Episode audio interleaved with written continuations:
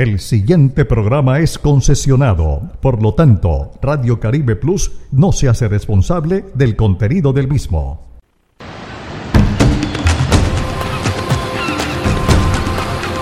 A orillas y a nivel de nuestro mar Caribe, surge nuestra señal digital, Radio Caribe Plus, todo un mundo digital, emisora afiliada a AIR Alianza Internacional de Radio. Radio Caribe Plus. Todo un mundo digital.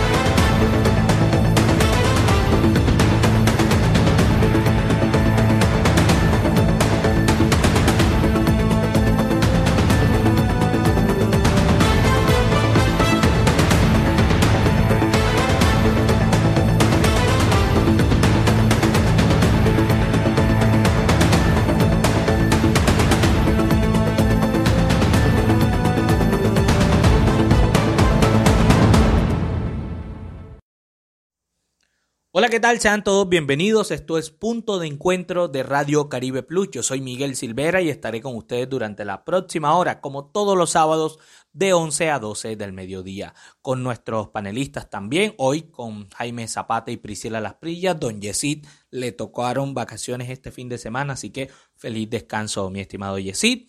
Hoy hablaremos con el senador Jorge Enrique Robledo y el economista Jairo Parada, profesor también de la Universidad del Norte aquí en la ciudad de Barranquilla, hablando sobre los 10 años que se cumplieron el pasado 15 de mayo de la firma de los tratados de libre comercio entre Colombia y Estados Unidos, qué tanto beneficio nos ha traído, eh, qué tanto le ha favorecido a Colombia o no estos tratados de libre comercio. Va usted a escuchar las posiciones de Jorge Enrique Robledo, un senador opositor y quien eh, está pidiendo desde hace muchos años se hagan eh, reformas frente a ese tratado. Y por supuesto a este especialista y economista Jairo Parada dando su opinión sobre ello. Y al final, por supuesto, debatiendo con eh, Priscila Lasprilla y Jaime Zapata sobre lo que ellos creen que ha sido estos 10 años del Tratado de Libre Comercio.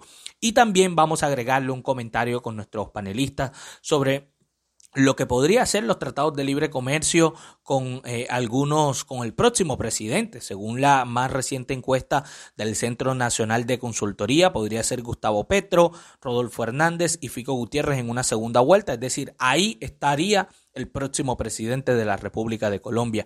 Entonces vamos a analizar qué podrían hacer ellos y darle continuidad a estos tratados de libre comercio, finalizarlos totalmente o hacerles o requerir algunos ajustes. Quédese con nosotros, bienvenido y conéctese a punto de encuentro de Radio Caribe Plus. Recuerde, a través de todas las plataformas digitales, Claro Música, Radio eh, Caribe Plus a través de www.radiocaribe1280.com, a través de Tuning Radio, a través de Facebook Live. Nos pueden seguir en la alianza informativa también de medios digitales eh, con AT Noticias, El Cotidiano. Y por supuesto pueden descargar eh, Radio Caribe Plus, la aplicación de Radio Caribe Plus en la app, en la tienda Play Store. Descargan nuestra app y allí nos pueden escuchar las 24 horas. Esto es Punto de Encuentro. Yo soy Miguel Silvera. Sean todos bienvenidos.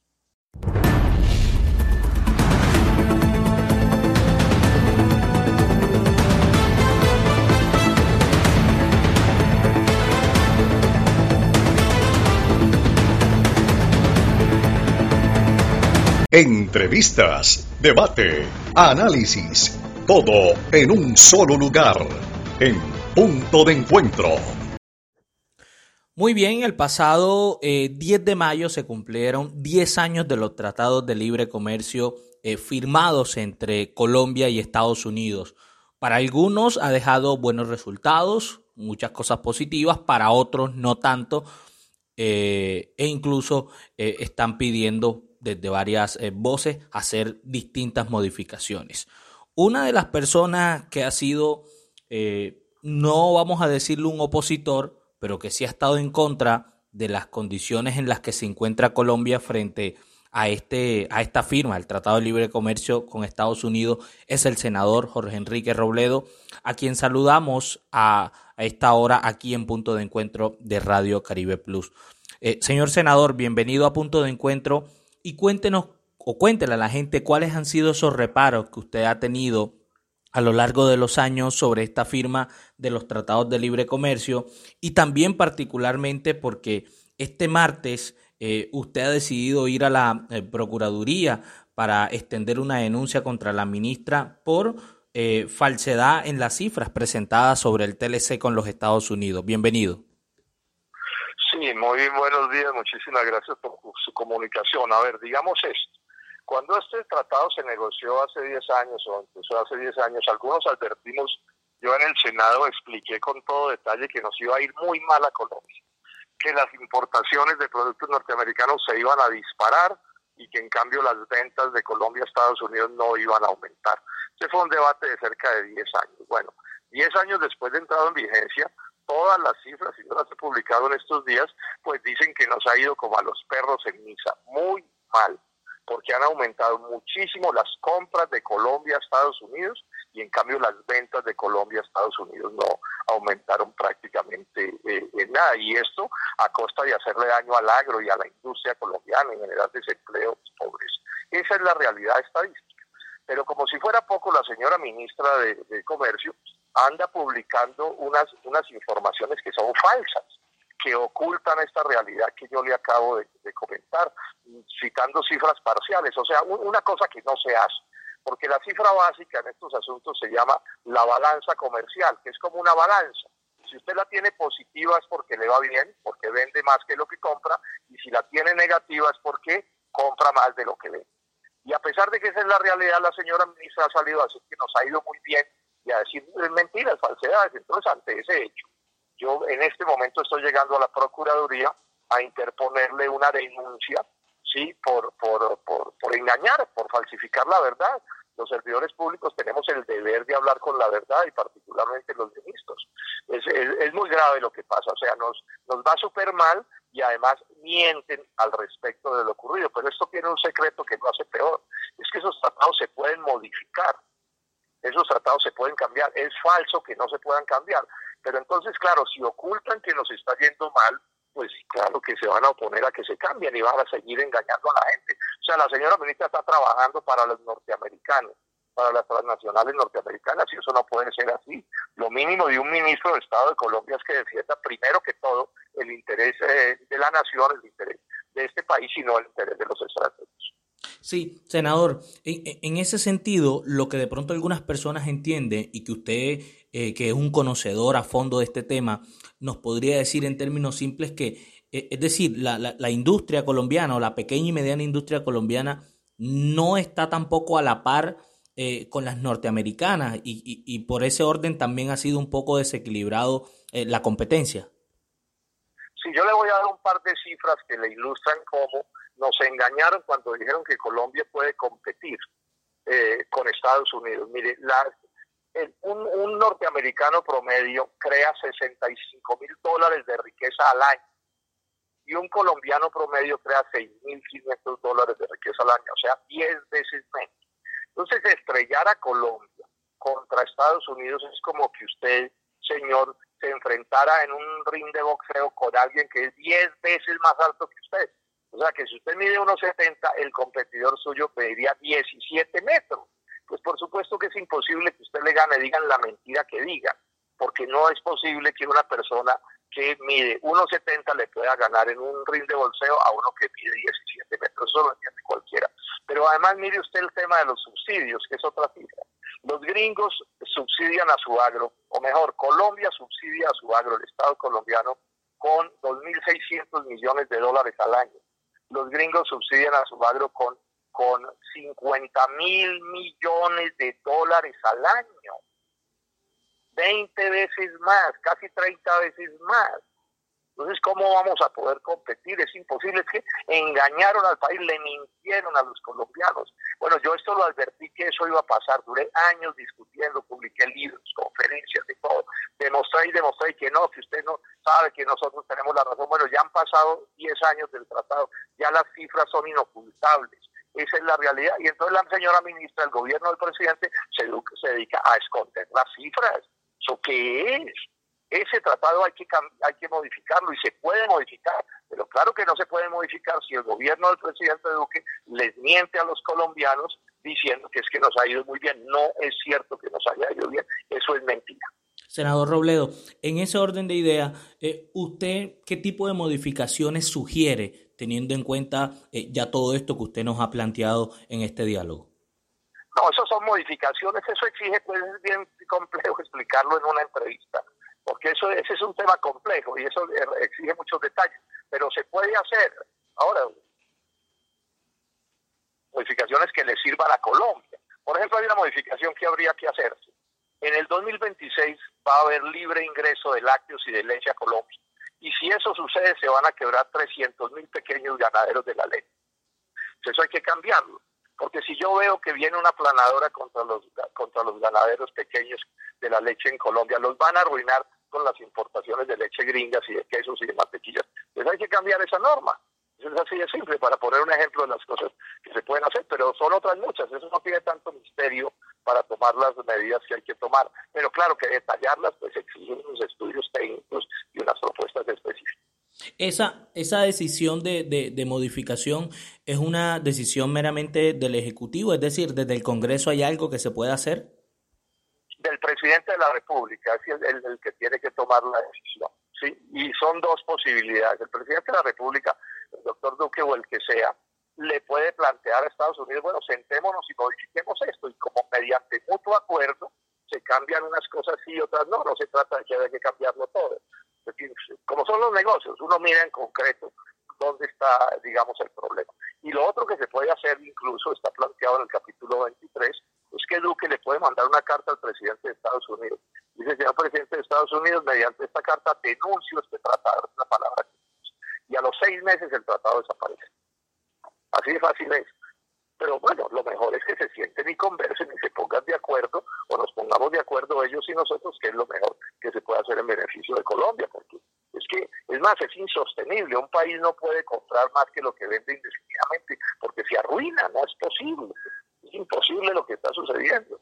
Llevamos ya 10 años perdiendo plata todos los años. ¿Cuáles, ¿Cuáles son esos sectores, los sectores más perjudicados desde, desde su punto de vista eh, con este Tratado de Libre Comercio que ya cumple 10 años? El, el agro y la industria, el agro y la industria, los dos, o sea, el, aparato productivo nacional, el agro y la industria. Y para más tristezas, seguimos vendiéndoles lo mismo que les vendíamos antes. Entonces, no, no ganamos nada realmente. Yo he publicado mucho, ustedes buscan en las redes, se cuentan todas las citas pues quedarlas por aquí es más complicado, pero, es que no, no funciona y no podía funcionar. Yo le insisto con, yo en los días en que estábamos discutiendo eso, yo puse un ejemplo.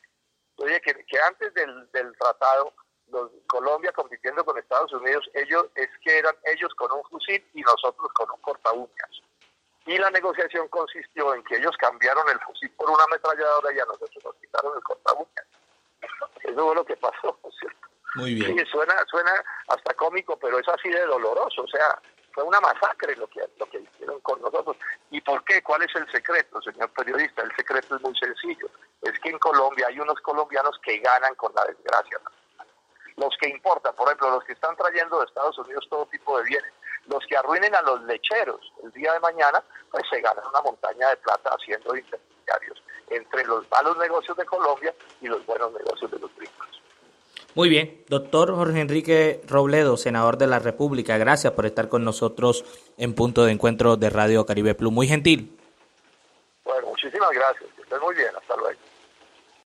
Escuela de Cosmetología, Estética y de Salud María Eugenia Ballestas, institución de formación para el trabajo y desarrollo humano Formamos técnicos por competencia en el área de cosmetología y estética. Estamos ubicados en la carrera 45 75 45, Barranquilla. Teléfonos 605-345-0441 y 300-329-8904.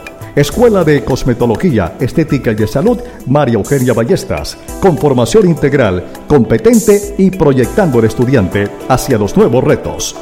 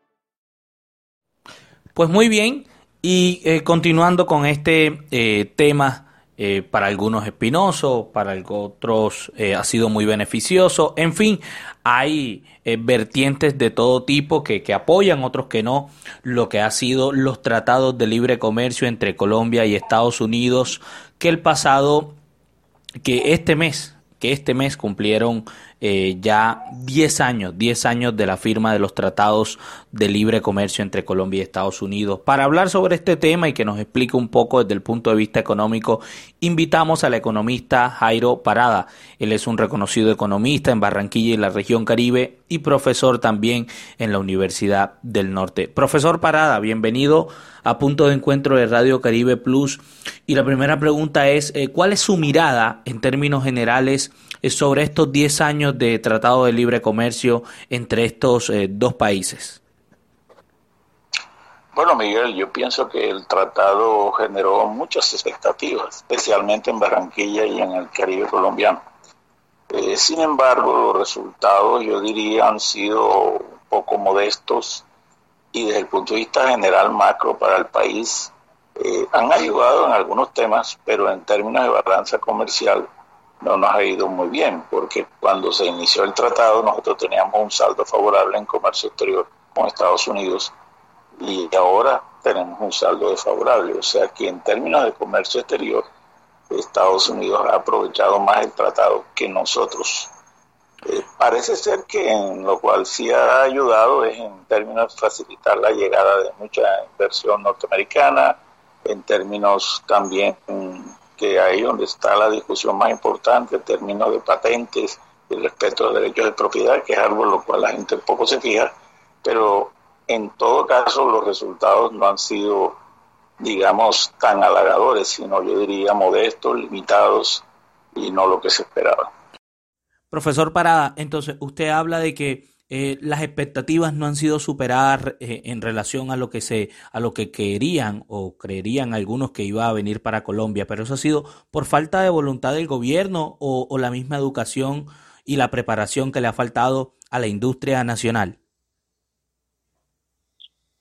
Bueno, no diría yo que es un problema simplemente de preparación de la industria nacional, sino más bien enfatizaría de que Colombia ha desarrollado una liberación de mercado, pero ha, carecido de una política industrial seria y de una selección de sectores en los cuales se quiere apuntar a los grandes mercados. El mercado de Estados Unidos es muy grande, pero tú necesitas estrategias definidas y necesitas eh, programas para poder entrar allá. ¿no? Uno no puede ver que por solamente llevar los aranceles a cero ya tú vas a entrar fácilmente en el mercado norteamericano, que está supremamente regulado y lleno de restricciones en materia fitosanitaria, en materia de salud, etcétera.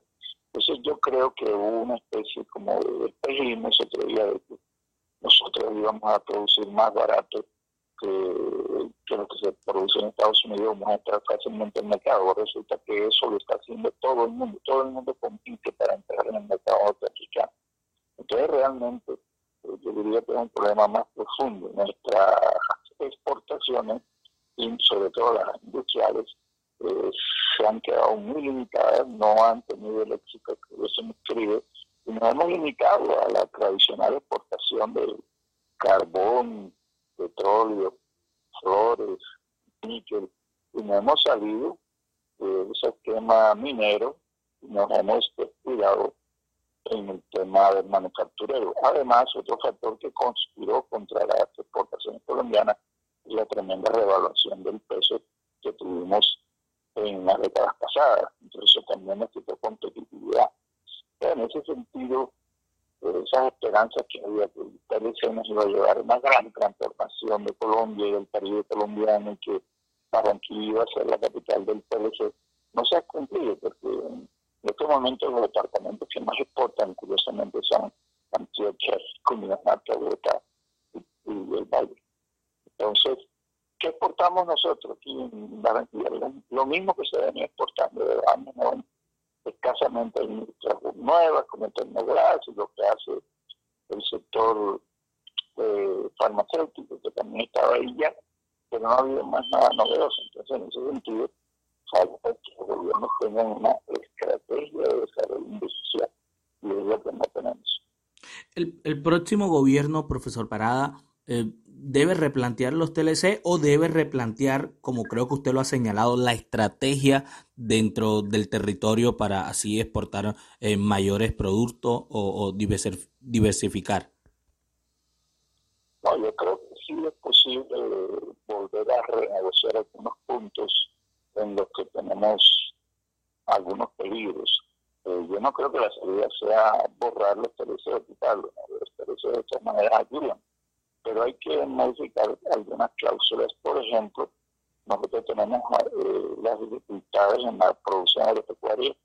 Eh, en el caso del maíz, no tenemos la protección adecuada. En este momento están entrando millones de toneladas de maíz provenientes de Estados Unidos y los maiceros colombianos están quebrados. Y lo mismo va a pasar ahora, se dice en el 2030, creo es el plazo, donde van a poder entrar el pollo, partes de pollo de Estados Unidos son cero a Colombia. Eso significa el final de la industria avícola, que en Colombia es muy importante.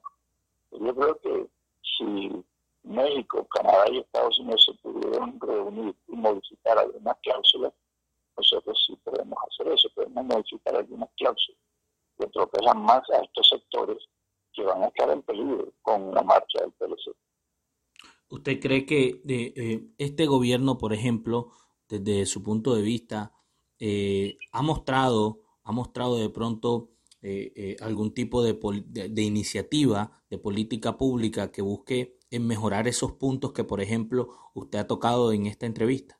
La mundial, si tú revisas lo que pasó en Japón, lo que pasó en el sudeste asiático, lo que ha pasado en China y en otros países del mundo, Taiwán, Singapur, Indonesia, etcétera, es que para lograr un desarrollo económico y un éxito exportador, el Estado tiene que entrar y apoyar unas industrias que se consideren líderes estratégicas y meterle toda la mano para que puedan salir adelante.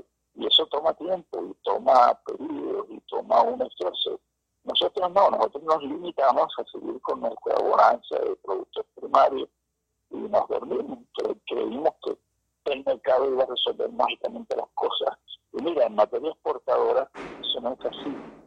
Tú tienes, para poder exportar, tú tienes que correr un maletín, ir a las ferias, tienes que salir a vender y que te conozcan. El comercio internacional no será mirando pantallas de computadores, hay que salir a hacer contactos de clientes, hay que ofrecer puntos. Y eso es un apoyo. por ejemplo, aquí en el caso de Colombia, muchas pymes pymes, cuando los invitan a una serie internacional donde ellos pueden tener algún juego, resulta que esos costos, tener un stand en un evento de estos cuesta varios millones de pesos. Y si no hay un apoyo del gobierno, no pueden ir, no medios para poder presentar sus productos. Entonces, en ese sentido, nuestra participación en ese tipo de eventos, aunque nuestro desarrollo hace algunos programas, falta la fuerza, sobre todo presupuestaria y humana, para entender esto como una misión estratégica para Colombia. Colombia puede todavía vender muchos productos internacionalmente. Y de hecho, hay, algunos, algunos renglones que ha tenido éxito, pero falta mucho por hacer. Muy bien, profesor Parada, gracias por estar con nosotros, muy gentil. Bueno, Miguel, saludos a todos ustedes. Muy bien, Jairo Parada, un reconocido economista de la Universidad del Norte, aquí en la ciudad de Barranquilla y la región Caribe, hablando sobre los 10 eh, años, su opinión sobre los 10 años que cumplen los tratados de libre comercio entre Colombia y Estados Unidos. Vámonos a la pausa y ya regresamos aquí en punto de encuentro de Radio Caribe Plus. Todos los sábados en Radio Caribe Plus, Miguel Silvera presenta Punto de Encuentro, un espacio de entrevistas, debate, análisis y opinión, con la dirección de Miguel Silvera a través de Radio Caribe Plus, todos los sábados de 11 a 12 del mediodía. ¡Los esperamos! Entrevistas debate, análisis, todo en un solo lugar, en punto de encuentro. Bueno, muy bien, ahora eh, vamos con nuestros panelistas. Ya escucharon ustedes eh, al senador Jorge Enrique Robledo, un claro opositor sobre ciertas condiciones que tiene o que ha tenido el Tratado de Libre Comercio entre Colombia y Estados Unidos durante estos 10 eh, años que se cumplieron el pasado 15 de mayo. Escucharon también al profesor eh, y economista Jairo Pará de la Universidad del Norte dándonos su opinión, su visión sobre lo que él cree que han sido estos tratados de libre comercio. Jaime y Priscila, bienvenido y con los buenos días. inicio contigo, Priscila. ¿Qué opinión te dejó, pues, en primera instancia, escuchando a, estas dos voces, el senador Jorge Enrique Robledo, que ha sido un claro opositor también de, este, de estos últimos gobiernos en Colombia, y al economista Jairo Parada. Bienvenida, Priscila. Hola chicos, hola para todos los que nos están escuchando. Pues bueno, acerca de lo que dijo Jorge Enrique Robledo, pues eh, a mí sí me surgen como varias dudas, porque, eh, por ejemplo, eh, sí sería como bueno, que pues yo creo que a lo mejor por la entrevista no dio para eso, pero como que eh, el mostrar realmente dónde radica el engaño del que habla. Supongo que pues si va a levantar algún tipo de denuncia es porque debe tener, supongo que la evidencia de que las cosas no han sido favorables para Colombia. Pero bueno, eh, yo creo que la visión de don Enrique Robledo es un poco como satanizando los tratados de libre comercio, que yo creo que no debería ser. Pienso que los tratados de libre comercio justamente se hacen para poder eh, reforzar y ayudar en la economía de los países, que haya un intercambio libre. Hay productos que, si bien tienen cero arancel, hay otros que lo tienen muy bajo, y esto de alguna forma beneficia. ¿Qué ha pasado con Colombia? Y yo creo que ahí es donde está el punto importante, que creo que igual tú lo tocaste en la entrevista. Y es que, efectivamente, si se abre el mercado, pues Colombia tiene que reforzar mucho su industria, eh, la, industria nacional. tiene que haber eh, mucha mayor inversión, tiene que, darle más facilidades a las personas que están en la empresa, porque de, de una u otra manera en Colombia se maneja, digamos, eh, unos altos impuestos para las empresas, hay un salario mínimo que todos los años crece y que no crece al mismo nivel de la productividad. De hecho, en algún momento, eh, Carrasquilla fue muy eh, satanizado también, y tengo que decirlo porque él dijo que el salario mínimo era alto y todo el mundo lo tomó como a, manera de burla cuando realmente lo que quiso decir es que era alto en comparación de la productividad. Entonces creo que hay unos puntos más bien a nivel interno del país en los que se debe haber mucha más inversión, mejores programas, mayores estrategias para poder competir, porque yo creo que la competencia no es mala. La competencia incentiva a mejorar, generar riqueza, y esa justamente ha sido la fórmula que han sabido utilizar los países europeos, ¿no? El tema del libre mercado, eh, manejarlo, pero tratar de buscar siempre esa igualdad en la competitividad. Y yo, yo creo, para ir con Jaime Priscila, que, que, lo que dijo el senador Robledo, de pronto ya él con un tinte más político, y, pero muy similar a lo que dijo el profesor Jairo Parada, es que eso, que Colombia en primera medida no se preparó para ello y segundo, ha dejado pasar estos 10 años muy, eh, muy, muy, muy, muy pasivamente. Es decir, le ha faltado un poco de agresividad, de estar más atento y sabiendo de que es un mercado distinto al de los Estados Unidos porque es un país que está eh, dividido por eh, normas estatales. Es decir, hay que ir a cada estado a negociar con cada uno para saber de pronto qué condiciones tiene cada estado en, valga la redundancia, en Estados Unidos. Jaime, ¿qué le pareció a usted eh, el senador, lo que dijo el senador Robledo, el profesor Parada y por supuesto su opinión sobre estos 10 años de Tratado de Libre Comercio? ¿Qué le parece?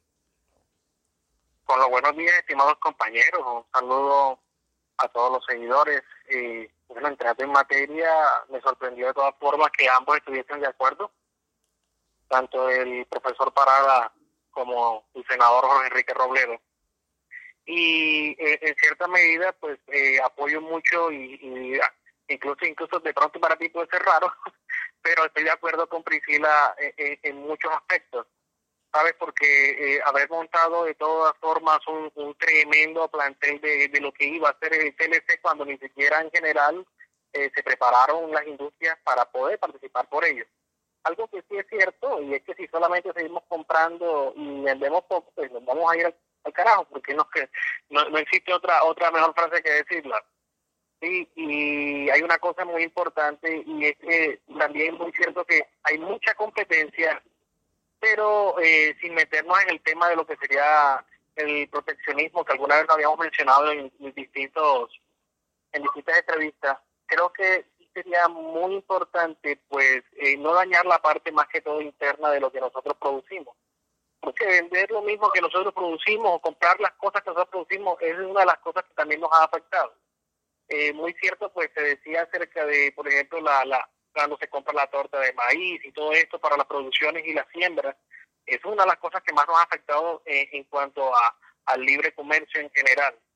Hay, hay algo muy importante y es cierto que aquí se aumenta este, el salario mínimo sin tener en cuenta la productividad, cosa con la que estoy de acuerdo eh, con la compañera Pixila. Pero sí eh, eh, es algo muy serio lo que de todas formas dicen ambos. En realidad el TLC no nos ha convenido a todos y más que todo ha servido a aquellas personas que, se, que tienen empresas aquí, aunque sí incentivado la inversión extranjera, pues los extranjeros van a generar utilidades para ellos, no para nosotros mismos generan empleo y todo esto, pero en realidad sí nos ha tenido un grave problema porque es una de las grandes causales de la que por lo cual digamos que el peso se ha devaluado o el dólar ha aumentado, como quieran llamarlo de todas formas. No, y, y, Entonces, sí, sí, veo que en realidad sí, es, que estoy de acuerdo en algo y es que se debe mejorar más que todo una buena inversión. No se puede comparar de todas formas Estados Unidos con Colombia cuando dicen, no, 50 mil millones de, dólares. Obviamente Estados Unidos es 20 veces mucho más grande que Colombia. Por eso, obviamente, esa inversión va a ser igual de, de grande de acuerdo a su tamaño. Aquí en Colombia no, y obviamente de todas formas sí, también hemos tenido el problema también de la corrupción en cuanto a inversiones, subsidios y todo esto. Entonces, eh, yo creo que eh, eh, hay un tema que discutir y, es que y se pueden mejorar las condiciones para nosotros mismos, pero siempre y cuando también se mejoren o se preparen todas las industrias para poder participar en el TLC. Eso, eso también decía, por ejemplo, algo que decía el profesor eh, eh, Parada. Eh, por ejemplo, él decía, cuando llegó la firma de los tratados de libre comercio, lo primero que se dijo es que, por ejemplo, Barranquilla iba a ser la capital de los tratados de libre comercio.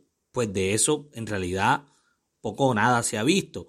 Y segundo, algo que dijo la candidata Ingrid Betancourt en entrevista con, con, Punto de Encuentro y que me pareció también interesante y por eso lo saco a relucir, es que hay muchos empresarios, ya sea o porque ellos no lo han hecho o porque el gobierno no lo ha preparado así o si lo tiene así no ha, no ha divulgado la información para que los, los empresarios también se preparen. Es decir, porque hay muchas medianas empresas que ni siquiera saben cómo, o sea, es decir, qué beneficios sacan de los tratados de libre comercio, de qué les sirve.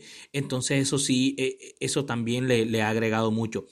Priscila y Jaime, hay tres candidatos que están allí a la puerta de ser eh, presidentes de la República. Eh, Federico Gutiérrez, Rodolfo Hernández y Gustavo Petro, de acuerdo a la última encuesta del Centro Nacional de Consultoría. Ustedes, ¿cómo ven los tratados de libre comercio de acuerdo con estos tres candidatos? ¿Ustedes creen que va a haber o una continuidad o puede haber eh, eh, de pronto algunos arreglos, algunos ajustes como los que decía el senador Robledo que deberían hacerse o definitivamente podrían terminar algunos de estos tres candidatos con los tratados de libre comercio en el caso particular de Estados Unidos, porque cada tratado tiene sus condiciones. Priscila. Bueno, mira, yo considero que pues de parte de, de FICO, de Federico Gutiérrez, eh, no creo que vaya a acabar con los tratados de libre comercio. Él es un partidario de la libre empresa. Eh, Rodolfo Hernández, aunque muchas personas, fíjate, lo tienen a él como un, un, un petrista camuflado, a mí no me parece. Yo creo que Rodolfo Hernández eh, es empresario y conoce muy bien de primera mano lo que es generar empresa en Colombia, lo que cuesta generar empresa en Colombia y lo que es, y, y lo necesario que es. Vivimos en un mundo globalizado donde no nos podemos cerrar. Ahora, ¿qué pasa con Gustavo Petro? Mira, Gustavo Petro tiene un pensamiento en el tema de la economía, que es de esta nueva, o una ola de la economía, que es lo que se conoce como el keynesianismo. Ellos, eh, pues, parten de esas teorías de Keynes, donde hablaba de que había que aumentar la demanda. Él siempre habla, eh, lo que dice es que hay que aumentar la demanda, muy partidario de imprimir los billetes, ese tipo de cosas, más no incentivar el tema del ahorro. Y que el ahorro dentro de la banca obviamente permite que también eh, ese dinero se pueda mover, préstamos y todas esas facilidades que se dan. Ahora, no vamos a negar que Colombia, efectivamente sí, si nos referimos a la banca, aquí nosotros encontramos muchas trabas al momento de, de, requerir un préstamo, las tasas de interés alto, pero mm, pienso que él siempre está orientado más es al hecho de generar un Estado grande para poder a través de los impuestos sacar todo el presupuesto para poder dar muchas cosas, olvidándose que la productividad y la generación de riqueza es la que puede dar ese dinero. Y él siempre vive atacando el neoliberalismo, es justamente eso, el libre mercado, eh, en su máxima expresión, muy utilizado en los países que toman de referencia, que son los nórdicos. Entonces, yo creo que con Gustavo Petro sí habría problemas con lo que son los tratados de libre comercio. Con Federico y con Rodolfo no lo creo. Pero cuando usted dice que hay problemas, ¿usted cree que él va a pedir algún ajuste? ¿Cree que de pronto Gustavo puede pedir algún ajuste de esos tratados de libre comercio? Sí, claro, porque mira que Gustavo Petro siempre, siempre en sus, en sus propuestas, él habla y, lo que trina es que en Colombia eh, eh, la, la, la empresa nacional está hundida porque es que se compra más afuera, incluso cae en datos inexactos donde dicen que todo lo que dijo Francia Márquez, por ejemplo, que el huevo lo traían de Alemania, un montón de datos inexactos que ellos manejan alrededor de, sus, de su discurso que no son aterrizados a la realidad. Si bien es cierto, la balanza comercial, como lo decía Robledo, con Estados Unidos quizás no ha sido mucho a nuestro favor, tampoco se puede satanizar o decir que ha sido lo malo, ha sido lo peor, eh, hay que cerrarse. Nosotros no podemos cerrarnos. El libre mercado es lo que ha generado riqueza, lo que hay que hacer es un ajuste interno. Obviamente hace falta mucho compromiso también por parte de, del gobierno nacional para poder ayudar a que aquí podamos ser competitivos con lo que tenemos afuera. pero no acabarlo. Y Gustavo Petro, ese es el discurso que maneja.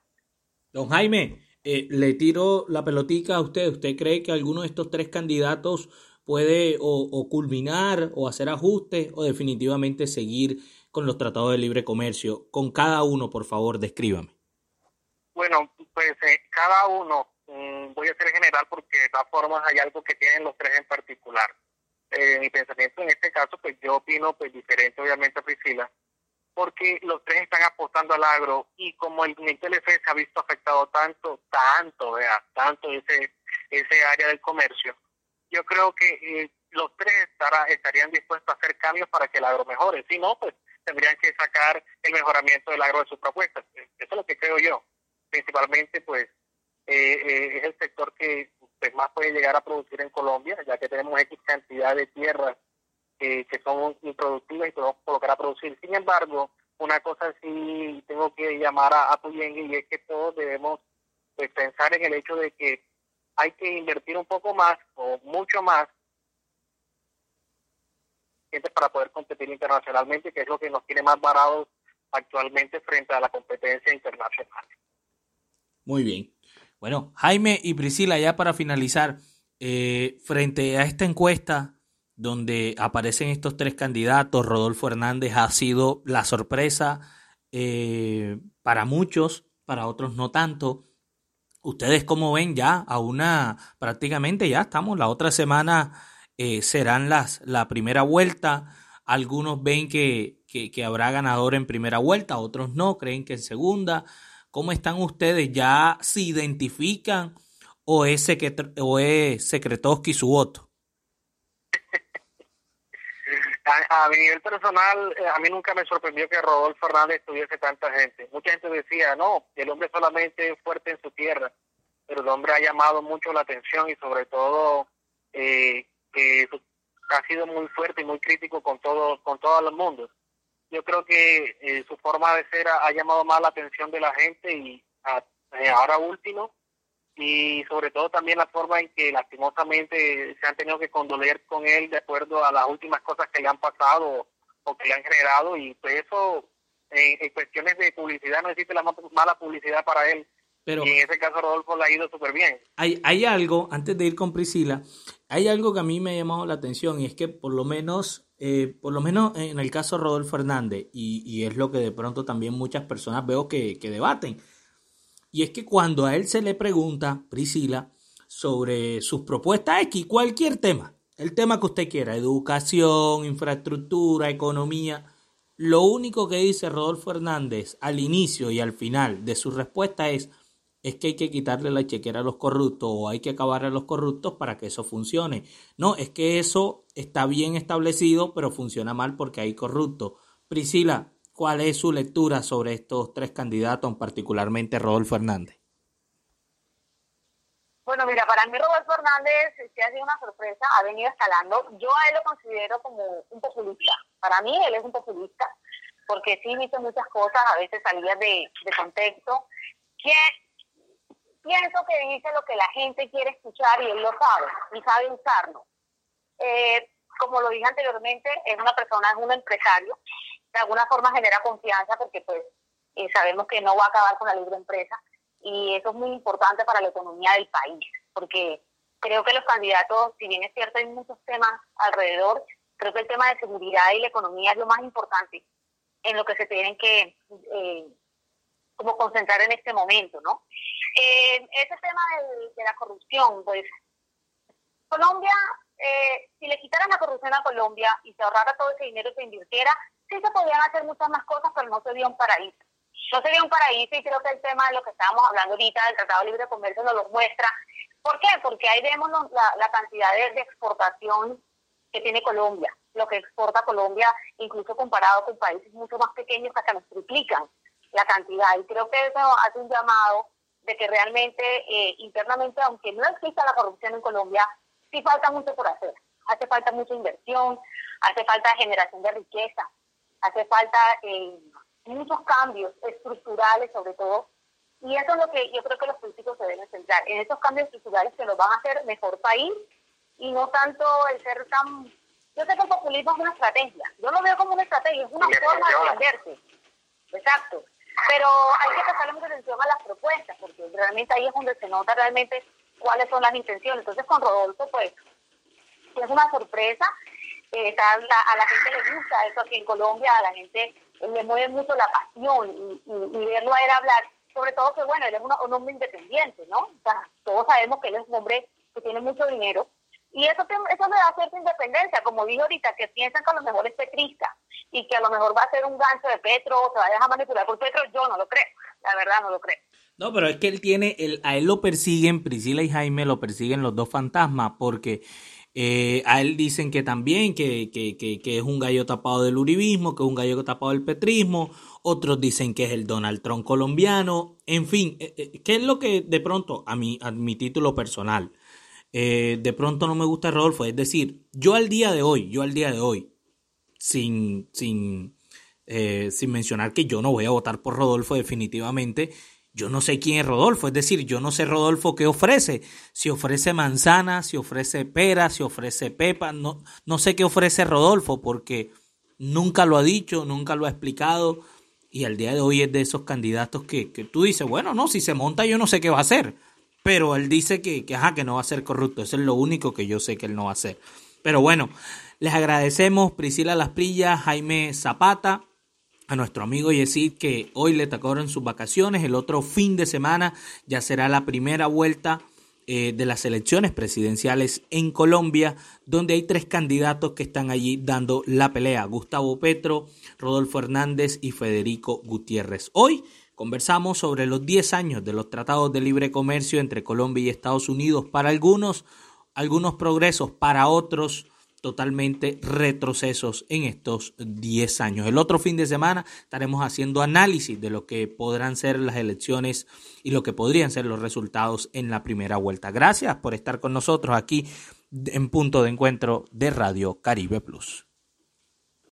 Escuela de Cosmetología, Estética y de Salud María Eugenia Ballestas, institución de formación para el trabajo y desarrollo humano Formamos técnicos por competencia en el área de cosmetología y estética. Estamos ubicados en la carrera 45 75 45, Barranquilla. Teléfonos 605-345-0441 y 300-329-8904. Escuela de Cosmetología, Estética y de Salud, María Eugenia Ballestas, con formación integral, competente y proyectando al estudiante hacia los nuevos retos.